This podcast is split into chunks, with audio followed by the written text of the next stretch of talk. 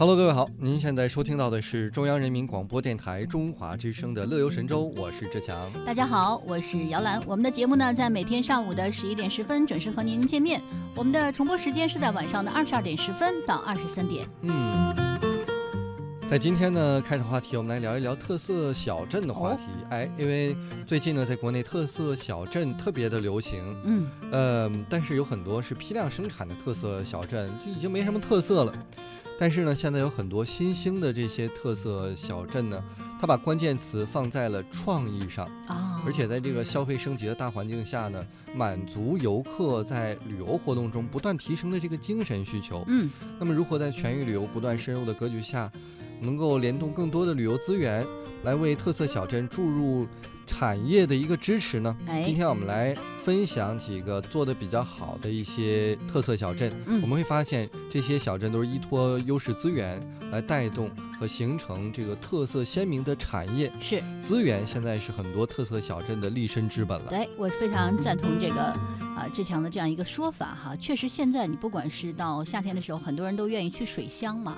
现在水乡的小镇哈，基本是大同小异。对，同里也罢，或者是什么什么呃乌镇也罢哈，大家嗯去了之后好像差别不大。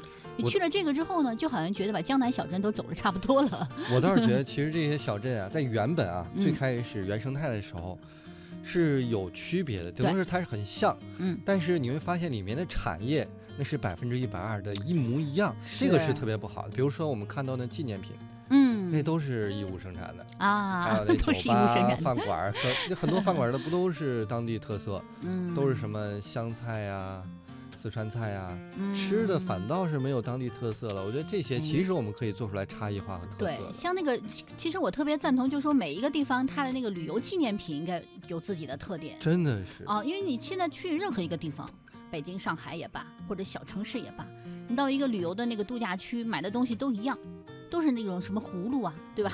手串儿啊，手串儿啊，哈，呃，北京的很多地方就是景泰蓝，对吧？对景泰蓝的手镯什么的啊，特别多。不过我们今天要给大家介绍这几个小镇，我确实觉得还是蛮有特色。比如说第一个吧，山东诸城的这个恐龙小镇，嗯你看就是恐龙化石，因为恐龙化石是山东诸城特有的一个啊古生物的资源嘛。而且这里呢，它是对恐龙的化石资源进行了很好的保护、展示和开发，所以呢，打响了中国龙城这样一个品牌。因此，今年诸城规划的这个恐龙小镇开发工作已经正式拉开序幕了。嗯，那么据了解呢，小镇规划将适应现代的旅游消费的需求，以恐龙文化为主题，按照一加 N 加一的模式，那么就是恐龙文化主题加多个产业的业态的发展加整体运营，有点绕哈，就是嗯拓展、科研、科普、娱乐、餐饮、购物、影视、演艺等多个的业态产业来带动创意文化。嗯，而且呢，加上完善的配套设施来拉长整个产业链，以此深入来挖掘旅游文化资源，打造具有核心竞争力的主题乐园，嗯，多层次、全方位的提升全市旅游业的档次水平。哎，其实我觉得说了这么多，一个词儿就能解释明白，他要打造一个巨大的以小镇为规模的一主题乐园。其实我觉得这个创意挺好的。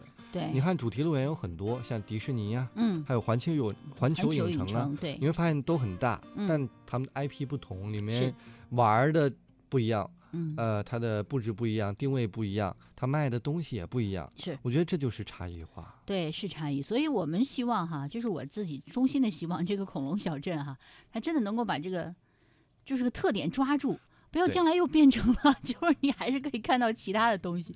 最怕的就是这个其，实我觉得如果做少了特好的话色，真的就没有什么价值了。它如果能做成侏罗纪公园那种感觉的，绝对特别适合亲子游，带着小朋友啊，去看一看。而且我觉得哈，就是我我记得好像应该是在好几年前了。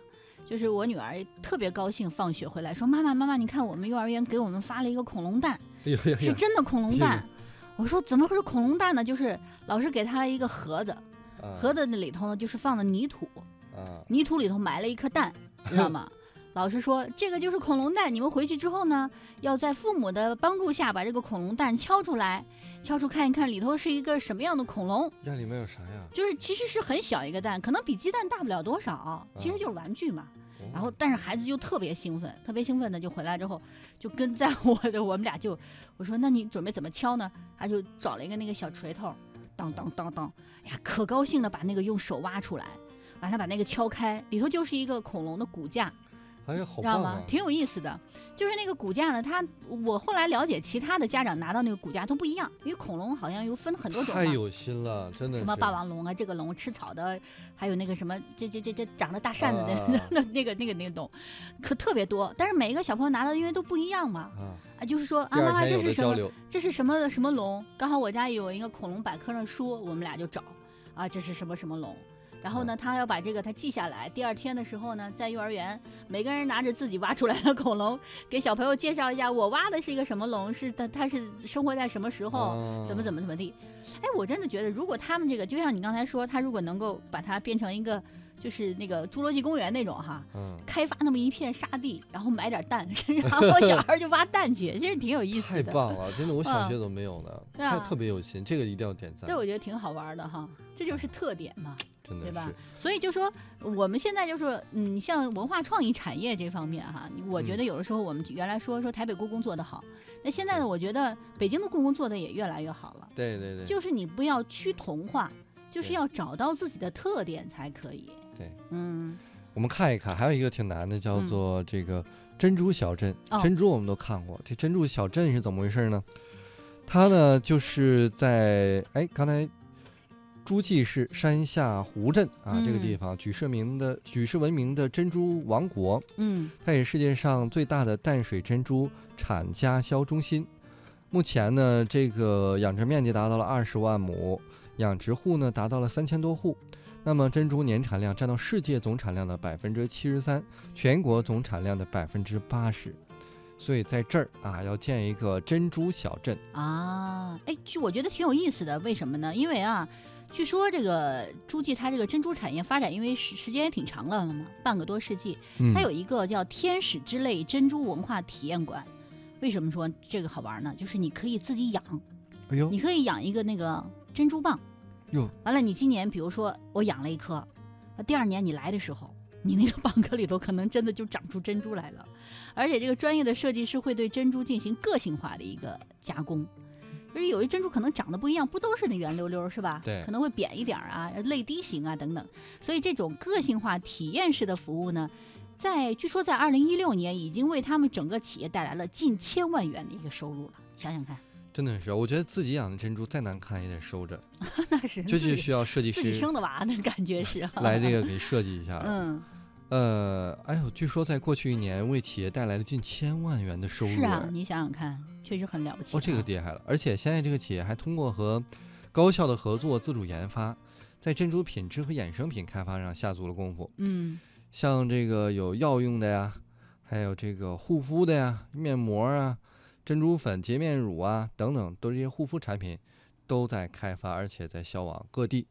就我觉得这也是一个差异化，嗯适合爱美的女生去嗯嗯啊，带着自己男朋友 买点珍珠，买点护肤啊品。其实这这个是哈，我倒是特别感兴趣，那个可以自己养珍珠，你可以自己养一个那个珍珠蚌，嗯，完了过几年自己去的时候收拾过一个大的哈，也挺好玩的。也挺好玩的，嗯刻着你自己编码的，记着你小啊名片儿的这个珍珠，哎，这挺有意义的。嗯好了啊，今天开场呢，跟大家分享了很多这个创新小镇的故事嗯啊，我觉得也是给很多旅行业者开拓了一些思路，嗯也嗯给很多爱旅行的人呢指明了一些特色小镇啊，大家可以嗯去到刚才我们提到的这两个地方去看一看、玩一玩。没错，呃，如果你还去到哪些有趣的特色小镇呢，也可以在新浪微博找到我们俩，来给我们俩留言。嗯对，聊一聊哈。哎，说这么多，我们来听首歌吧，来自于赵丽颖和张碧晨的《望》，来休息一下。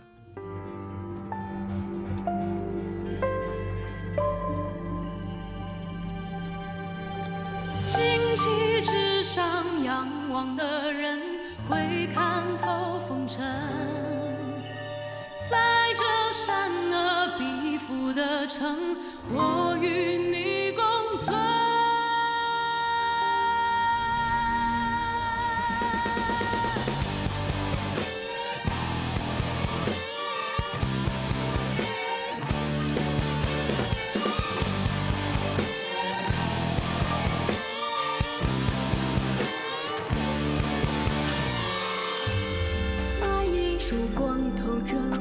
指引我穿越悲伤。那一次的遇见，命中注定是你。欲望将心磨去棱角，嘲笑温情从不声张。我偏要做这野火烧不尽的凉。